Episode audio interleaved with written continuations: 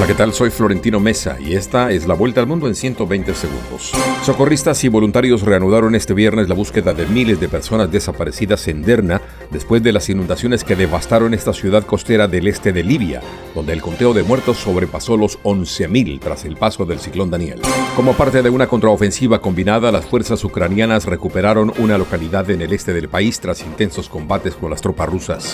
Estados Unidos, Corea del Sur y Japón lanzaron una advertencia al presidente ruso Vladimir Putin y el dictador norcoreano Kim Jong-un instándoles a que eviten cualquier acuerdo de intercambio de armamento. El líder norcoreano se reunió esta semana con Putin en un acercamiento entre estos dos países excluidos de la comunidad internacional.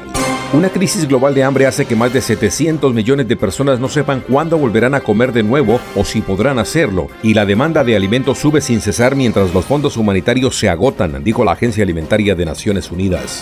El poderoso sindicato United Auto Workers anunció el comienzo de una huelga de tres fábricas de automóviles en Estados Unidos que paralizará a más de 12.000 trabajadores luego de que no prosperaran las negociaciones con estas empresas en la fecha límite.